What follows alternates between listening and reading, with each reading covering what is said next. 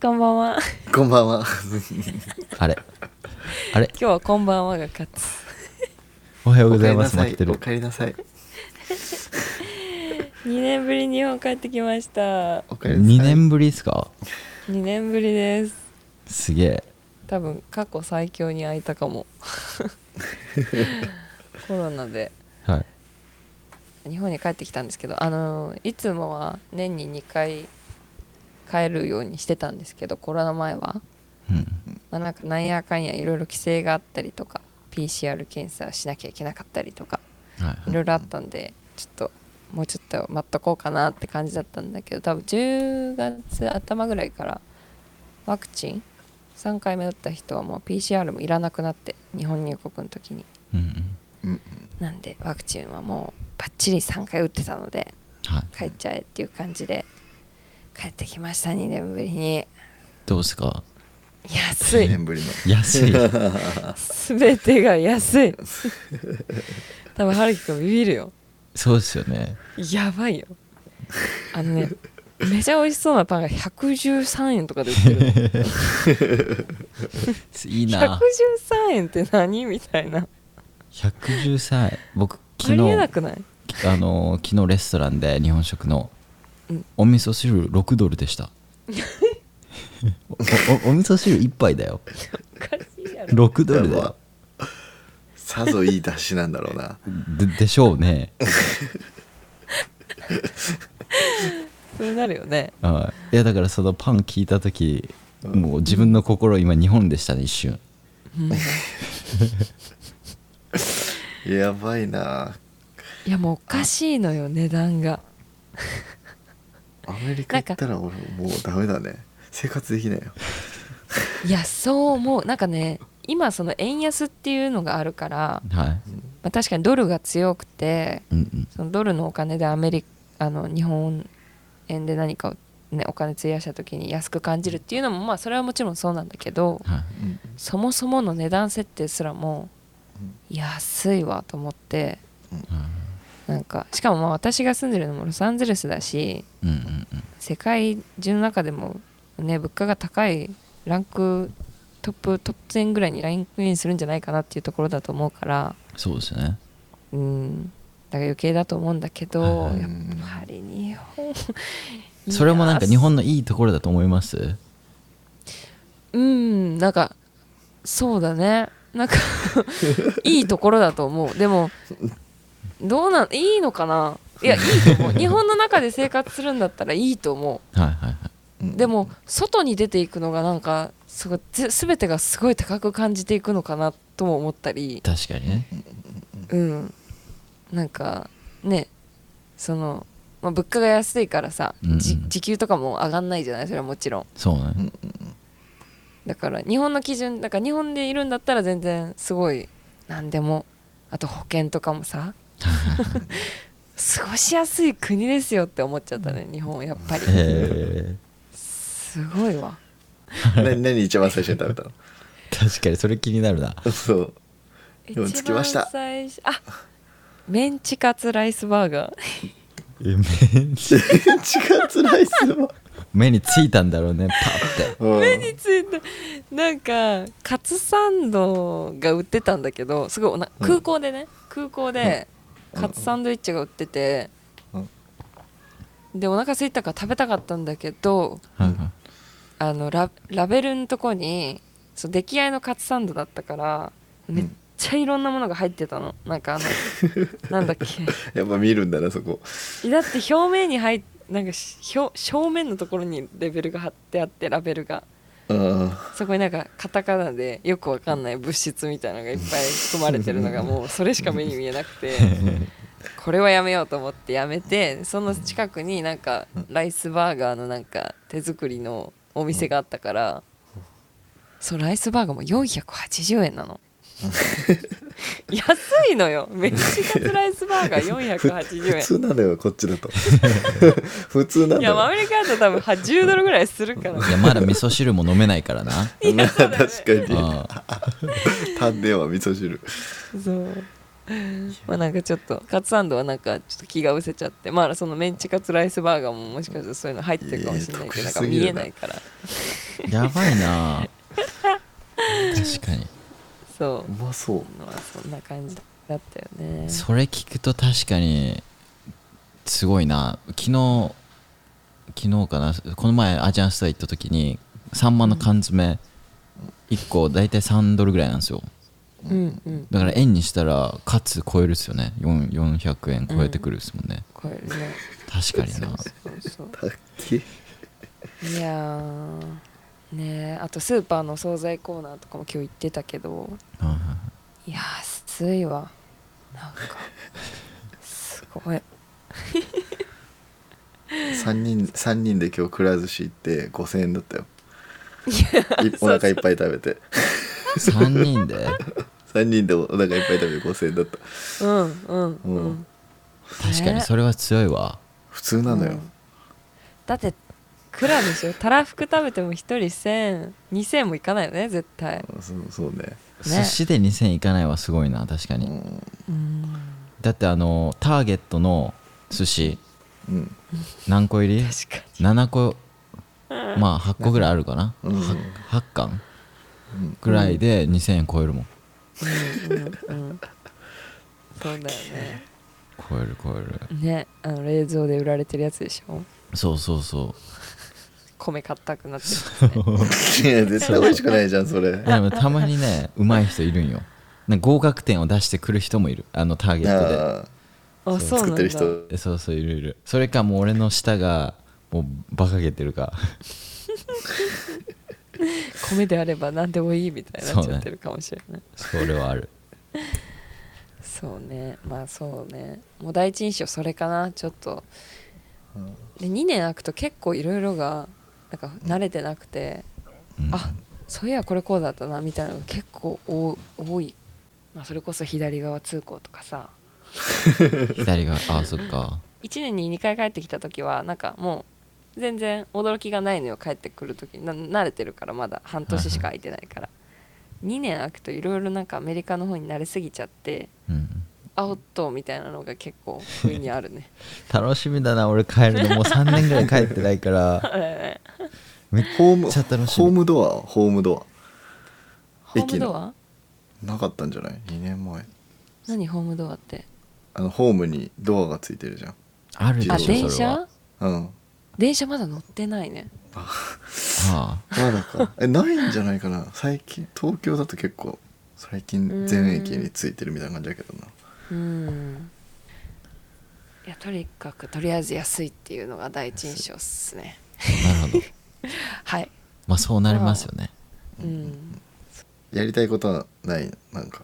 食べたいものでもいいです よ家族食べたいものねあーいっぱいありそうだなえー、王将の餃子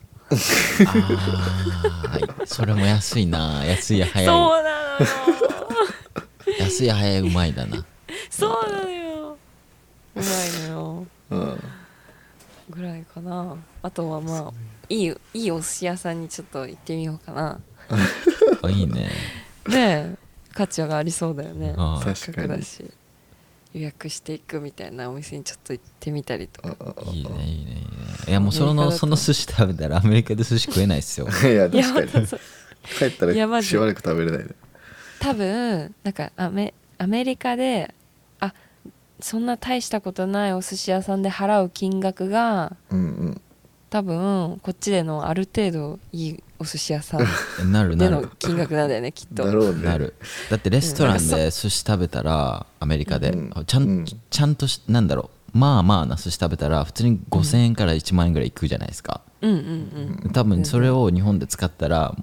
ちゃんと予約して一個一個こう寿司出してくれるとこ行けるじゃないですかうんうんうんだからもうそれぐらい違うっすよね、そうだねそうだね蓄えて帰りそうだね気をつけます蓄えて食欲の秋だからねしかもえでも美味しいもそののが多い季節だからでもそのために帰ってるようなもんじゃないんですかもう蓄えて、ままあまあ確かにまあねまたアメリカでそうね、まあ、あとちょっとワンちゃん、あそうじゃんあそうだそうだごめんごめんお別れしたんですよあもうお別れした んだはいワンちゃんともう今思い出しただけでも泣きそうになるのですがそうですがはい一年でもあんまりポッドキャストで言ってなかったよねワンちゃんの存在えでもね声入ってるからあそっかそっかたまにそっかそっかそっかそう1年半預かってた友達のワンちゃんを今回の帰国でまあ友達が日本に住んでるのでうんうん一緒に連れて飛行機一緒に乗って帰ってきたんですけどうんうんうんうんもう大変でしたねうんあ大変っていうのは私の感情がねうんうんもうずーっと泣いてたのでフライト中も一睡もでき ずもうダメですね1年半もおったら1年半長いっていうかなんなうんうんフライトに一緒に乗れるのね、あのワンちゃんそうなんですそよ、ね、れがもう結構びっくりだったそうまあなんか一定のゲージのサイズがもう決まってるから機内に持ち込む場合はうんそのゲージの中に入るワンちゃんじゃないといけないんだけどうんうんその入ってちゃんと直立できるその犬が窮屈すぎないかっていうのも確認されるんだけど、まあ、ちっちゃいワンちゃんとかペット限定うんなんだけど、うん、そこのサイズクリアすれば、うんまあ、ワクチンとかいろいろ打たないといけないものあるんだけど、うん一緒に、うん、中に登入っ場できてるんだへえ、はい、そうそうそうそう吠えたりしなかったですかもうずーっと静かで、確かにかなりおとなしいので覚えうんてたああそううん、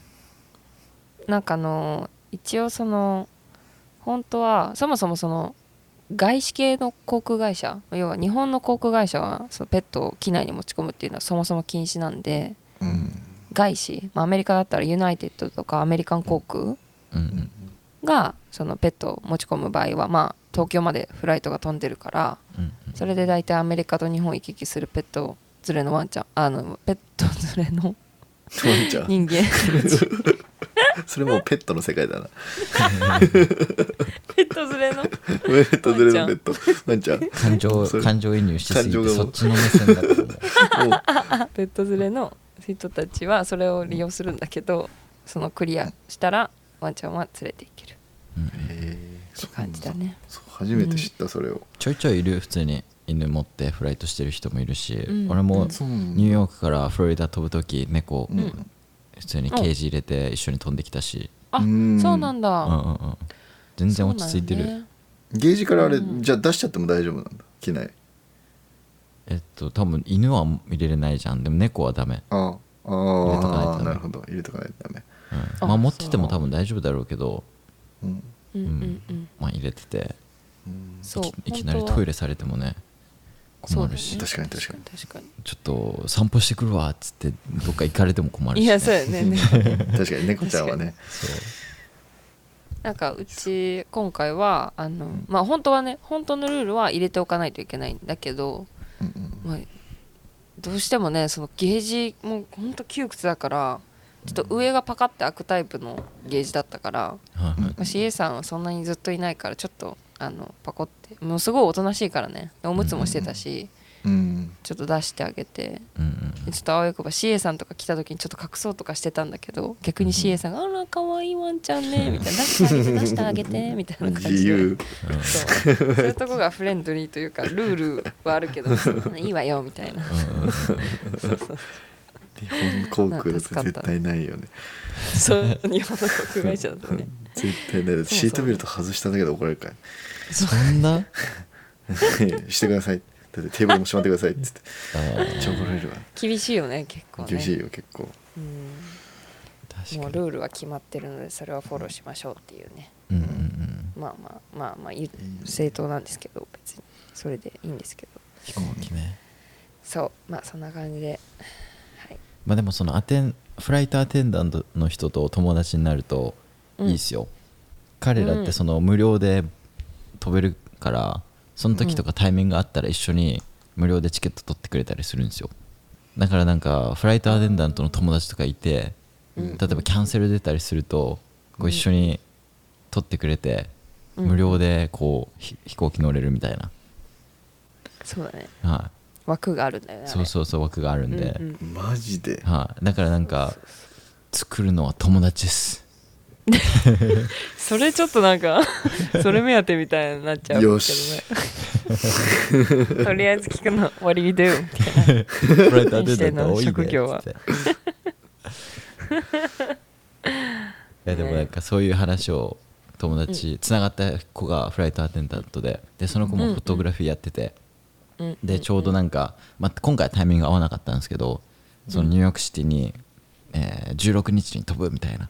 でちょうど16日僕らファッションショーやってたんですようんうんうそんうだねストリートファッションショーやっててうんうんでおタイミングめっちゃいいじゃんみたいなうんでなんか写真も撮ってるんだったらおいでよみたいな感じででその時にこう話してくれたんですよこうチケットもしかしたら取れるかもみたいな、うんまあ、結局無理だったんですけど、まあ、なんかそういうことできるんだみたいなうんうん発見とかもあって、うんねそうんうよかったっすよまあそんな感じで帰ってきましたねそういいですかねはい、泣かないでくださいうん、ずっと泣いてまあ、未だになんかあんまり立ち直れてないのではいはいてかなんか日本の友達から預かってたんだ あそうだからロサンゼルスに住んでた子なんだけどもともとあそういうことかそうで帰らないといけなくなっちゃっ帰らなてくそうでで預かってた犬のはかちょっとうん連れてかそのタイミングでつらくて連れて帰れなかったからとりあえず預かっててって言われてなるほどそうそうそう気づけば1年半経ってたからもうちょっと感 情が新しいもペットを飼うん ですかうもう買 わないもうちょっとそんな立ち直れてないしばらくそう今ま今まだ早いよあちょそっとうだねまだ早い、うんうんもうダメまだ早いよもうなるほどなるほどまたお別れが来るのが怖いからもう大丈夫かなもう相当怖いんですねお別れが、うん猫はどうです動か物あ猫はなんかそのさ多分犬のさあのなんだ性格とかにもよるのに猫もそうだけどさ、なんか結構一人でやってるからほっといてみたいなタイプだったら、うんあうんうんあまあいっかみたいな感じになるんだけどうんもう今回の本当にもうずっと一緒にいたからもうずっと私の手元にいたからうん四六時中うんそううんなだるかほらど私のあの生徒さんとかも現地であのなんかちょっとミーティングしようみたいになった時もずっと犬連れてってたからうんうんうんそうもう多分その生徒さんたちは分かると思うんだけどずっと一緒にいたからはいはいはういん仕事にも連れてくる っていうそうそうそうなるほどサポートしてくれてたんですねいろんなところでそうで確かにす犬もねそうで相す棒だったのかそうですうーんはいそれ頑張って立ち直りますしかも1年半って妙なんか、うん、長いようで短いでっていうなんかうん微妙なところだよねなんかまたそれもそうその期間もそうねまあまあまあ犬が幸せだったらいいからねそうねうん確かに間違いないねそうですはい大使なんかあるなんかこの時間は割と俺の中では結構好きなんで毎週うんうんなんかこうねやっぱりこうなんか会社に毎日行って毎日働いてまあ同じことするわけじゃないけど同じような生活をこう送るうんわけじゃん。うんっていう日常をずっと繰り返すとうん意外とやっぱりなんかこうその枠から出た人たちとあんま話さなくなったりとか。うんうん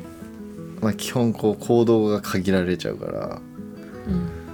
新しい出会いとかなんかそういうのも少なくなるしうんなんかそういう日常の中でやっぱこういうのが週1回あるとかあるとなんかこうなんかちょっとリセットされるって言い方はなんか合ってるのか分かんないけどうん自分の考えてることがはっきりしたりとかなんか新しい考えが浮かんだりとか、なんかそういうまたリラックスする時間にもなるし、なんかすごい有意義な時間ですねうんうんうんはいとヒいーリうこングの頃ですヒーリングスヒーリングスポットなんで春樹ラジオは聞いてくれる人も多分そうだと思うしやっぱりなんかそのルーティン化してる生活の中でこういうふうに週1回でも話を聞いて聞いてくれてうんでなんかなんだろうなんかすごいこう顔も出さないし声だからこそすごい感情を出せる場所でもあると思ってるんですよね。うん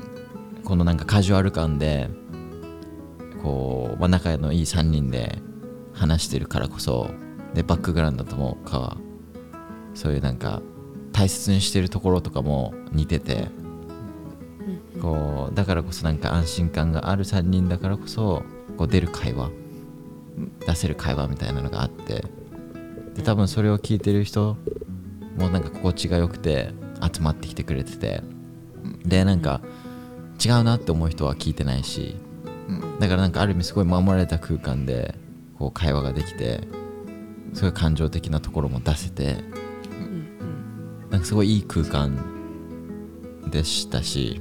うんうん、だからこそなんかこうみんなのヒーリングスポットになってたのかなみたいなっうんていうのはすごい感じますねやっててそうだね本当なんか放課後よ放課後話してるみたいな感じなんかだねう、ん、3人で集まって確かにそれでやろうって言ってたもんね、そうそうそううんまあ、今回はねもう言っちゃいます、もうここで、うんはいそうですね多分もうちょっと気づいてるちとょっ思うとなんよかしんみりしてるし ごいししてる 言葉がうまく出てこないから、うん、そうねまあなんかまあ今回で、えーっと、春樹ラジオは以上となります。はいここんな感じですかね。以上となります尻すぼみ感すごいんだけど あの急に失速してるいいですかみたいななんでそこだけそんな自信なくなるんだよおそうねこまあのエピソードで、うんそうですね。うんちょうど、あのー数字もいいんです よ。本当に。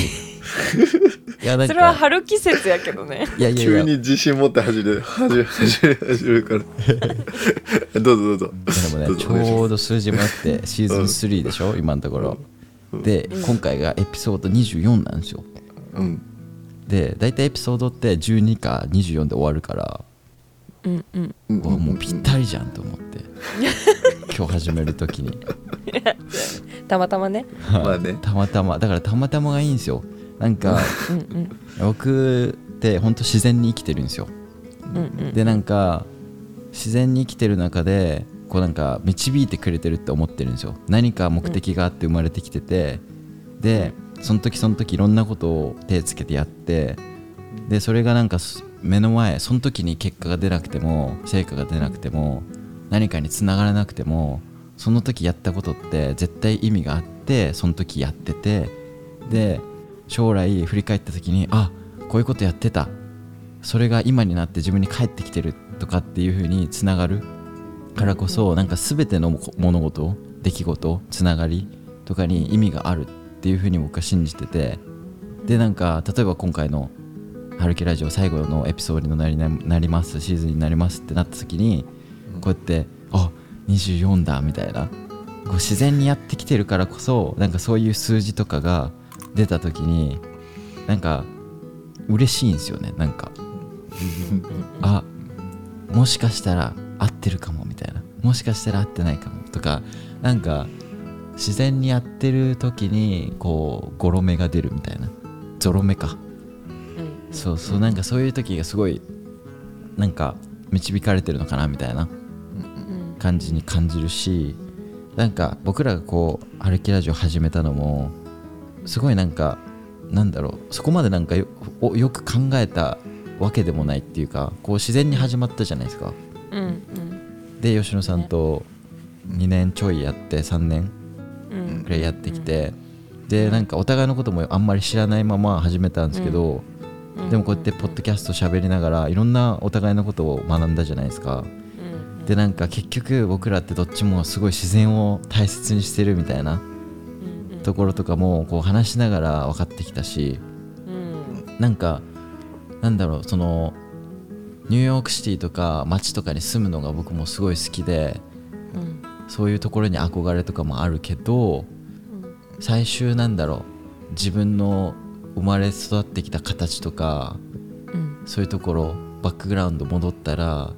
すごい自然が周りに多かったし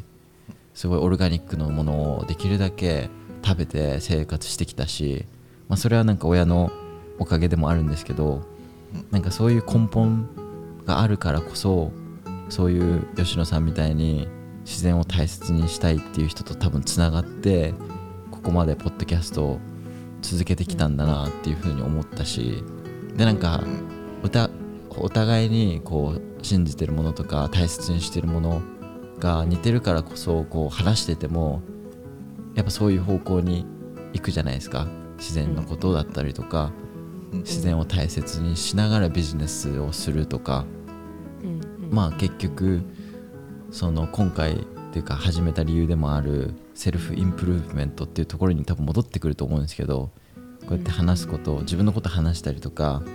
経験話したりすることによって自分の感じてることをどんどんアウトプットすることが結局なんか自分のインプットにまた返ってきて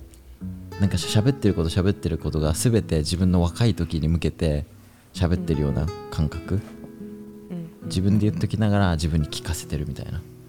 なんかそういう時間をこの3年間で作れた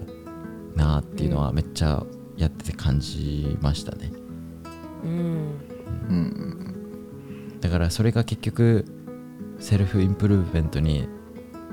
つながってるなっていう最初の始めた理由であった、うんうんうんで多分聞いてる人の中で中でも気づきだったりとか学びだったりとかうんもあっただろうしあとなんかコミュニティがちょっとずつ広がっていってるのもこうんう感じれたし見えたし、うんまあ、だから今回でこの「春樹ラジオ」っていうシーズンは最後になるけど多分どっかでなんかつながっていくのかなっていうのは感じてますねだからなんか終わ終わりっていうのがなんか多分嫌なんですよね多分一生終わらないと思ってるから、うんずっとつながってるものであってうんこう「春樹ラジオ」っていうのはここで一回うん終わるけど、まあ、どっかに繋がるだろうなっていう感覚なんでうんううんんそうですねなんかそこまでなんだろうおなんかね卒業しますみた いな感じではないから ねうんそうそうだうねんもうフレディのあフレディ犬のことでもうヒヨーンってなってる からお別れ系はちょっと今苦手なので もう勘弁してくださいなの で もう多分フレディおも別れっていうそのこの1年半吉野さんにとっては大切なものであってうんうんでお別れも多分乗り越えるないといけないなんかある意味試練なのかなっていうそうそうそうそうそう思いますうん本当にねなんか3年とまあ1回ねお休みしたしまあトータルって言ったらあれだけど、まあ、でも3年ぐらい本当にん春樹くんとねポッドキャスト最初の方でもねもう本当にそれがなんそうかですねその前から知ってたとはいえね本当にそれこそうんポッドキャストを通じてどんどんいろんな面をさらに知っていったみたいな感じもあるからうんね本当にいや本当に私がいろいろ学ばせてもらったというかなんか皆さんに発信することにする機会を与えさせてもらってうんでなんかそれを通じて私もいろんなことを発見したし皆さんからの反応とかを見て学ぶものもたくさんあったしねなんかセルフインプルーブメント私自身がね、うん、そうだったって思ってもらえてたら嬉しいなとは思うけどうんねまあなんか多分これからこの3年とかでもいろんななんかこう変化があったよねなんかそれぞれありましたねみんなうんなんかそその状う時況代の変化もあったし、そうそうそうそうとか自分の興味とかうんうん心境とか考え方とかうん多分この3年だけを見ても本当にいろいろあったなって思うからうんうんやっぱりこうね人生生きてるといろんなそういうのってもうみんな常に変化してるんだなって思うし、あのーそうだからねこっからもまたそれぞれまあ春樹ラジオ自体は終わるけど、まあ、それぞれの人生でいろいろこうやってそれぞれの課題に向かってやっていくと思うから。うんねどっかでまたねなんか面白い形でね交わったら交わったらというかできたらいいよねとは思うねはい間違いないです、多分似たようななんかミッションは持ってると思うんでうんうんそこは多分また何かしらでつながってくるのかなとは思いますし、うんそうだねあと吉野さんのものを作らないで環境を良くするっていう大きな多分テーマがあると思うんでうんうんそれもすごい楽しみにしてるし確うかに、んそうだね楽しみにしといてくださいはいしてますうんうん絶対なんかするのではいちゃんと形にで今回のんシーズンから大使が入ってきてうんそうですね うん面白かったですねこれもまたいやそうそう私はまだ大志くんはまだ手探り状態な部分もあるから 100%知ってるもうなんか知ってますっていうなんかまだ断言できないまだだって半年だからねそううんねまあ確そかうにだよあってもないしそうそうねうんまあでも2人も面白かったんじゃないなんかこう兄弟だけどどどうだったどうでした大丈夫そうです ねハルキックスの代表としてね参加して出たは半年あんま広まらなくてよかったハルキックもうス本当だよ全然広まんなかったら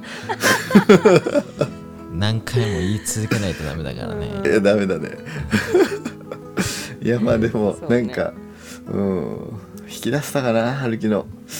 なん かいやでも俺自身も結構これがあるからねなんかやっぱりなんだろう世の中で起きてることをこう改めて気にするみたいなことはやっぱり毎週の毎日のようにあったし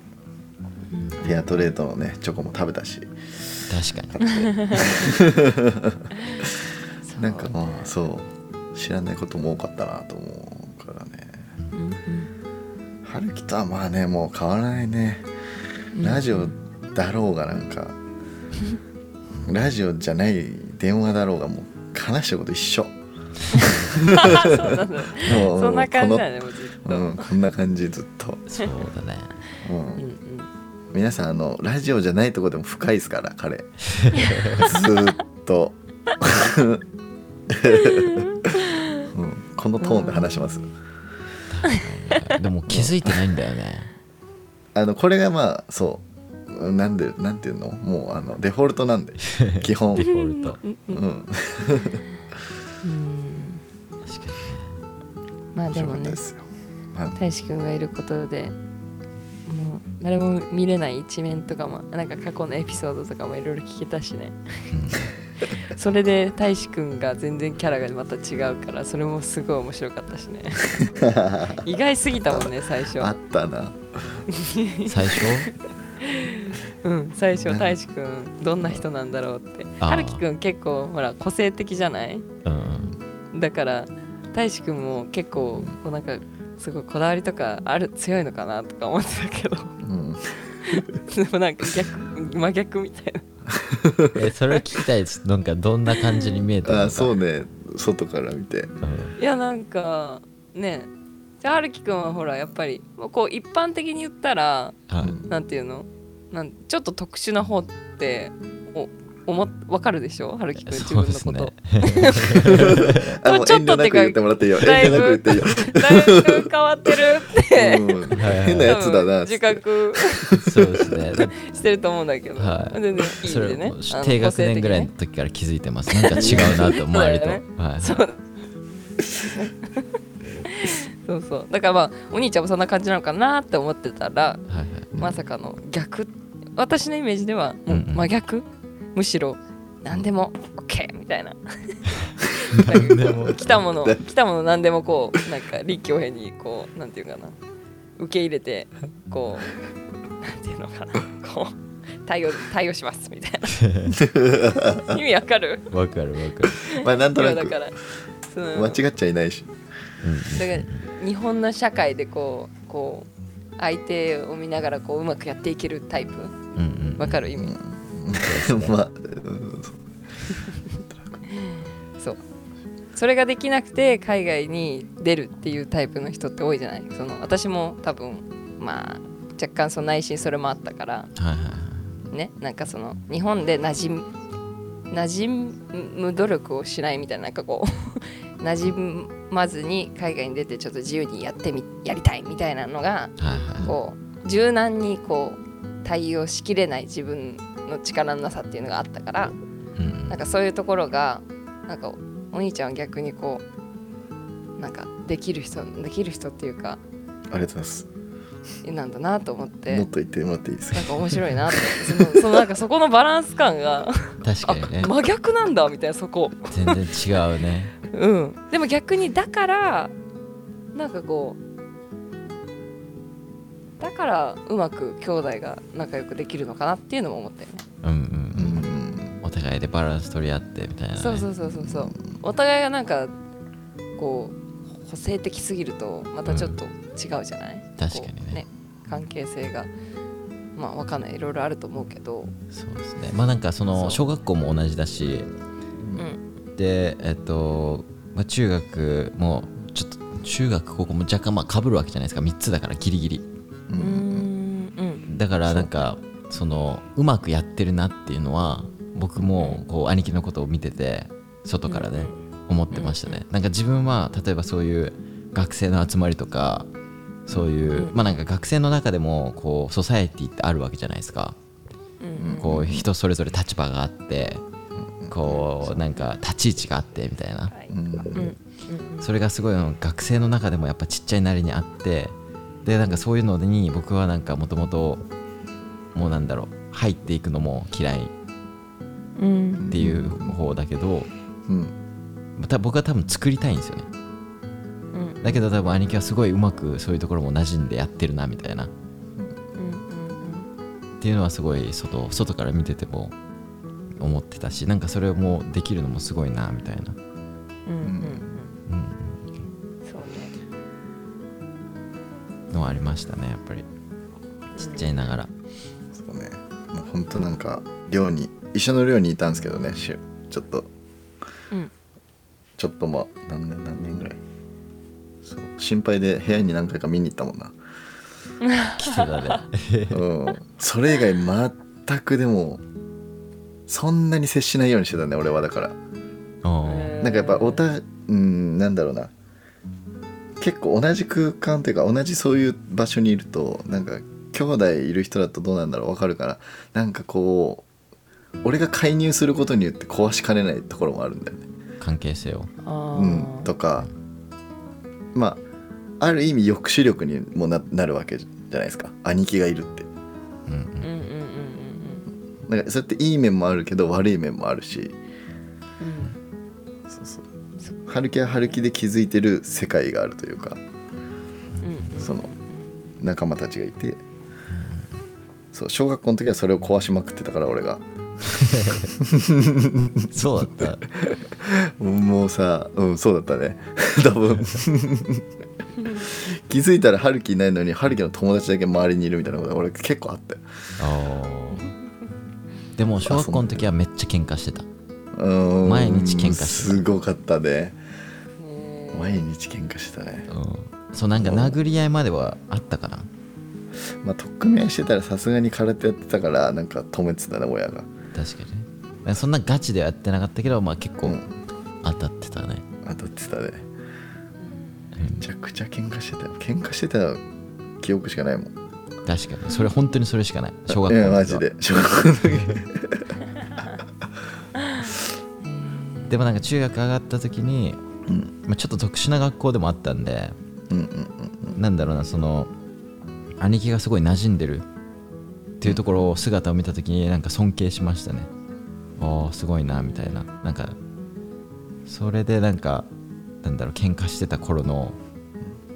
姿はなんかなくなりましたねその時からうんで俺は逆に小学校の時から割とリスペクトはあったんですよ弟に、ん何やっても大体春樹の方がまあなんだろう空手やってた時も結局なんだろう市なんだ市で優勝したりとかねうん県大会でとか成績出してたんですよ春樹の方が。うんうんとかなんかそういうのもあってでそれが多分小学校の時って結構受け入れられないんですよねう別に、ううんうんしかも練習しないんだよね俺全然そうそうそうそうそう そう割ともまあこうやっちゃうんでそういうのってを、だだかかららだよみたいになっちゃうってう、いうんくっそ面白くねえなみたいな っていう思ってるのすら認めたくないみたいなそうそうそうっていうのがあったからなんかでもやっぱ中学入ってそういう関わりを持つようになって結構やっぱ俺も大人になるから割とだからそう言うと客観的に見るとなんかお互いリスペクトがあってうまくいってた感じはするよねまあ今でもそれは変わらずって感じだけどだから多分お互いになんか持ってない部分があって持ってる部分があってなんか中学ぐらいの時にそれをお互いこう受け入れて尊敬できるようになったみたいなっ理解してねていうのがなんかこうなんか関係性の成長だった気がしますうん2人のうんね素敵ですよ本当に仲良くね今仲良くこうやってポッドキャストに一緒に出てやるっていうのもすごいいい関係だなと思うしうんうんめっちゃマイク遠かったね今うんあとはあ最後まで声が似てたねあやっそぱれ似どてうなますんだかろうなうん私は分かんないけどなんか周り聞いてる人もすごい言うね声が一緒だねってのうん春樹くんの声のファンは多いねやっぱりあの声いいねって声言われますね僕めっちゃうん便にも言わ男れのた子しの友達とかすごい真似してたなんかあ真似こんなそんな低いなんか低音 のその響くやつどうやったら出せるみたいな感じでえでも僕ちょっとストーリーあるんですけど声に関して、なんかその小学校の時あのう歌の練習をみんなで集まってやるじゃないですか卒業式の時のためにうんうんでなんか僕の学校すっごいみんなやる気なくてうんでみんな立たされて一人一人歌わされたんですようんで一人歌えないやつは残れみたいなうんでまあ恥ずかしいじゃないですか別に歌そんな上手いわけでもないし、うんで僕その時ちょうど声変わりの時期だったんですようんで声出なかったんですよだけどここで歌わないと残されると思って頑張って歌ったんですよめっちゃ音痴ですようんもう声も全然出ないもうガラガラででうん僕その時にあのー声やられたと思ったんですよずっとあそれを歌ったこと に それでめっちゃしんどかったんで すよ声全く出ないのにうーうーみたいな感じへでー歌ったんですようんだからあれがもしなかったら今頃歌手なってるんじゃないかなと思って そんなそう立下先生探しに行こうじゃあ いやもうはっきり覚えてるもう誰か3人ぐらいいてもうしっかり覚えてる3人もいんのかそうあれ良くなかったなと思ってへいやほんと声い がそっからそっから変わったのなんか声の質がやなんかなんかそんな気がするんですよねなんかめっちゃ低くなったんじゃないかなみたいなだって声変わりの時ってなんか本当声ってあんま使わない方がいいじゃないですかきっとうん声変わりしてるタイミングとか覚えてます私は覚えてねえな俺僕もうぴったりだったんですよその卒業式の歌の練習の時とうんでなんか周りよりか声がめっちゃ低いなっていうのも気がついたんですようんうん変わっていっててうんで全然出ないんですよ周りの音とうんで自分だけめっちゃ低いの分かるんですようんそれめっちゃなんか気にしてましたねちっちゃい時はだからすごいちっちゃい時嫌いだった声が自分の声がうんだけどなんかその、まあ、YouTube 始めてうんポッドキャストやってとかでなんか声好きっていう人もいるっていうのが気がついて、うんうんうんあ自分の声いいんだみたいなあーうんなるほどねのに気がつそこいてそうそうだねなんか自分ではなんかコンプレックスになりがちなところってすごいなんかチャームポイントで言ういいっていうことの方が多いよねそううんそれ周めりっからち行ゃめっちゃ多いですねだから本当はめっちゃ苦手で嫌いだけどそういうものの方が実は磨けば輝くみたいな、そうだねはいそうそうそうそそうういうの多いですねうん YouTube 最初撮った時でもめっちゃ撮り直ししてたけどね声低いっつってやったっけそ俺家うでなのうん あの家で撮ってた時暗いなーっつって言ってたよねずっと確かにね撮った声聞いてでも最初の頃とかめっちゃ撮り直ししてたのは思い出しますね確かにうん YouTube とか確かにあの時も声暗いねってずっと言ってたもんねでもそそれでよかったんだよねう別そにうそうそうなんだと思 う今思えばなんかその暗いっていうのは結局なんか受け止め方であって、うんまあなんか喋ってる内容とかもあるだろうけどうんなんか自分に合うなんかこの声だからこそできることうんんっていうのもあるし伝わるものっていうのもあるしなんかそういうビデオプロダクションとか勉強すればするほどなんか声のトーンとかってすごい影響するんだなっていうコミュニケーションにうんうんうんだからなんか多分僕はそういうなんか真剣な話とかやった方がうん多分声のトーン声のトーンからしてすごい入ってくると思うんですよね。とかなんかそういうのもあると思いますどういうサブジェクトはこの声に合うみたいなだからまあ良かったですよこうやってポッドキャストできてみんなに声好きだって言ってもらえて次は歌やねじゃあそうだからそれねむっちゃちっちゃい時からあるんです よね歌手になりたいみたいなでもねちょっとどう切り口がない全 くマジで全くないラップぐらいしかないです寒いでもラップに全く興味ないんですよいけるかもう想像しただけでちょっと笑えてくるんだけ どなんかちょっともうふざけてるようにしか見えない全然そうだねいやーでもまあ超面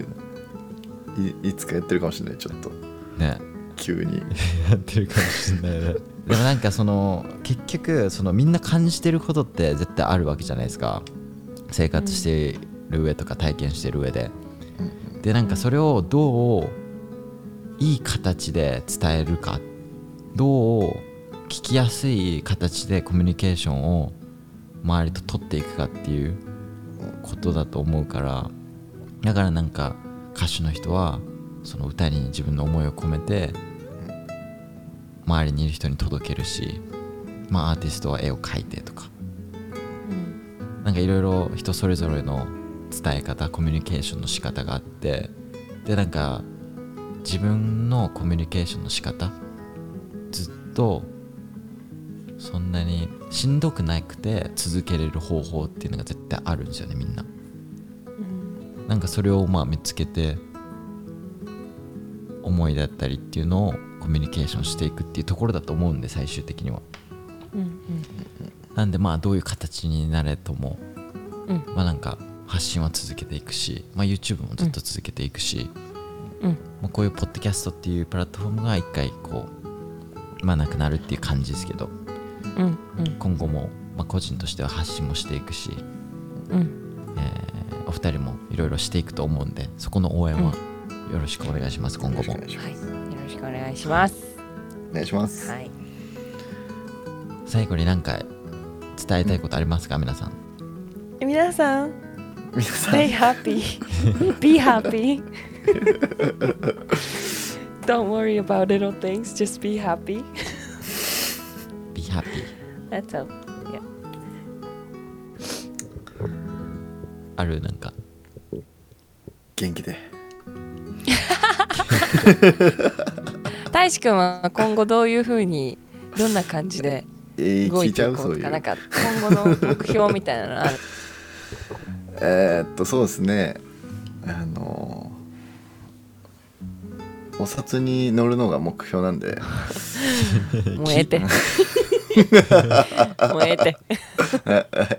大丈夫です か知らなかったなそのそんな目標があったんだなるうん俺がお札に乗るっていうのが目標なんでほど、まああこのうそれに向け規模がでかいて話だはい、あの一歩一歩進んでいくだけですなるほどお札に顔が乗るってことで そうですねまあなんやかんやあの多分またなんかねこの3人でできることが多分あるんで、うんまあ、それをちょっとまたこっちで模索しようかなと、で皆さんにはそれを楽しみにしていただいて、まあ、関係性が終わるわけじゃないのでね、なんかこうそれこそちょっとでも成長した姿を見せられるようにね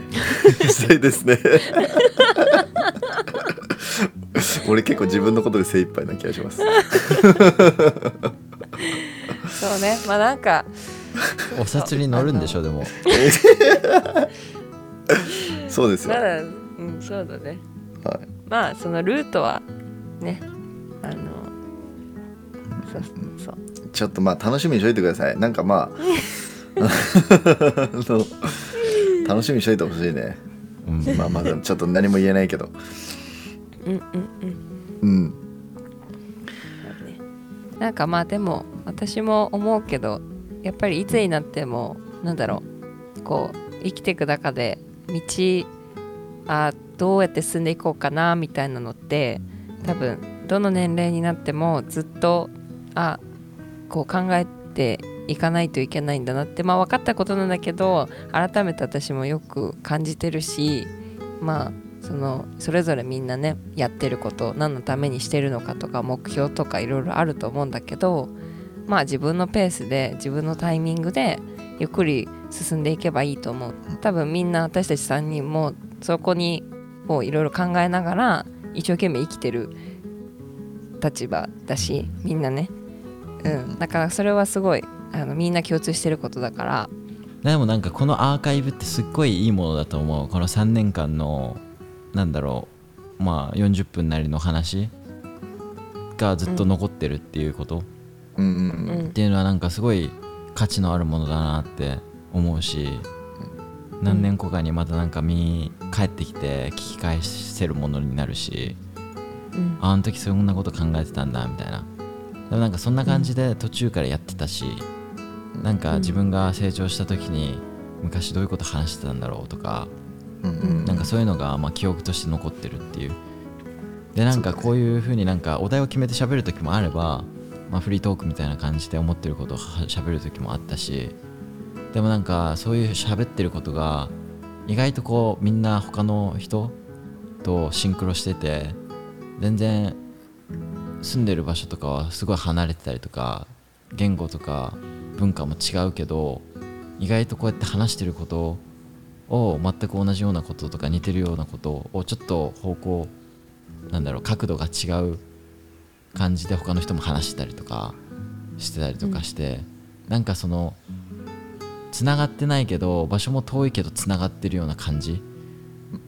はすごいしてて他の人とも。うんで多分それを感じてるからこそ多分こうやって集まって聞いてきてくれるっ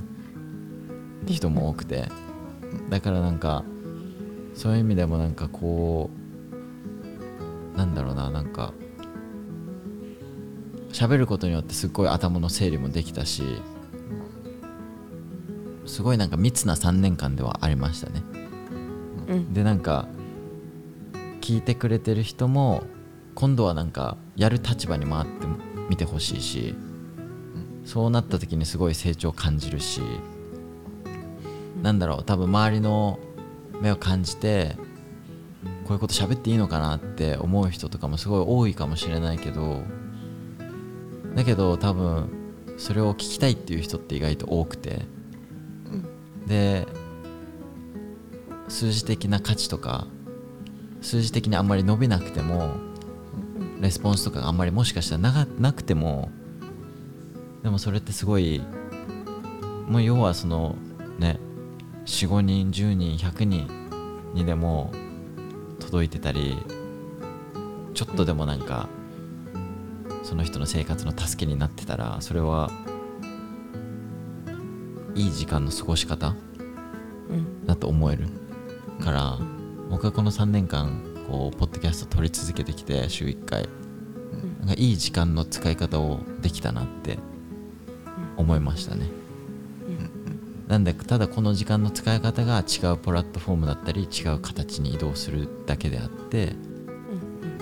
でまたそこの時間では他の人たちを助けになるし自分の助けになるっていうふうに信じてるんではいみたいな感じではいはいシーズン3エピソード24ありがとうございましたありがとうございましたあり聞がいてというござたいだましきた長らくありがとうございましたでは はいはい またどこかで またどこかでまたどこかでまたどこかでまたどこかで会いましょう会える日を楽しみにしていますはいはいありがとうございましたありがとうございましありがとうございたましたまたねまたねまたねーバイバーイバイバイ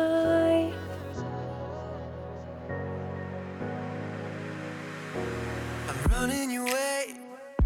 but you push me away. Your lifeline, losing, ooh, losing your mind.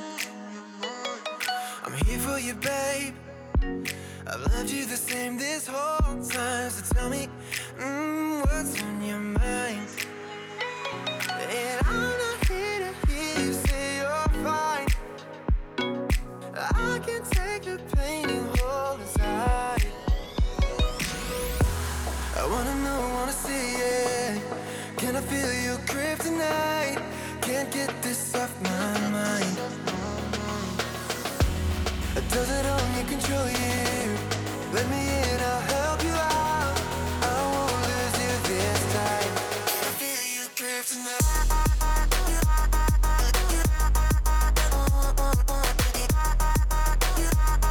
Can I feel it? Can I feel you?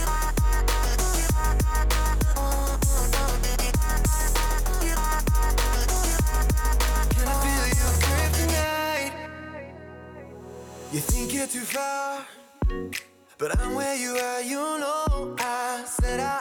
ooh, won't leave your side. They left you bare, but I'm begging you, stare in my eyes for you. Yeah, I give my life. And I'm not here to hear you say you're fine. I can take the pain you hold inside. I wanna know, wanna see it. Can I feel your grip tonight?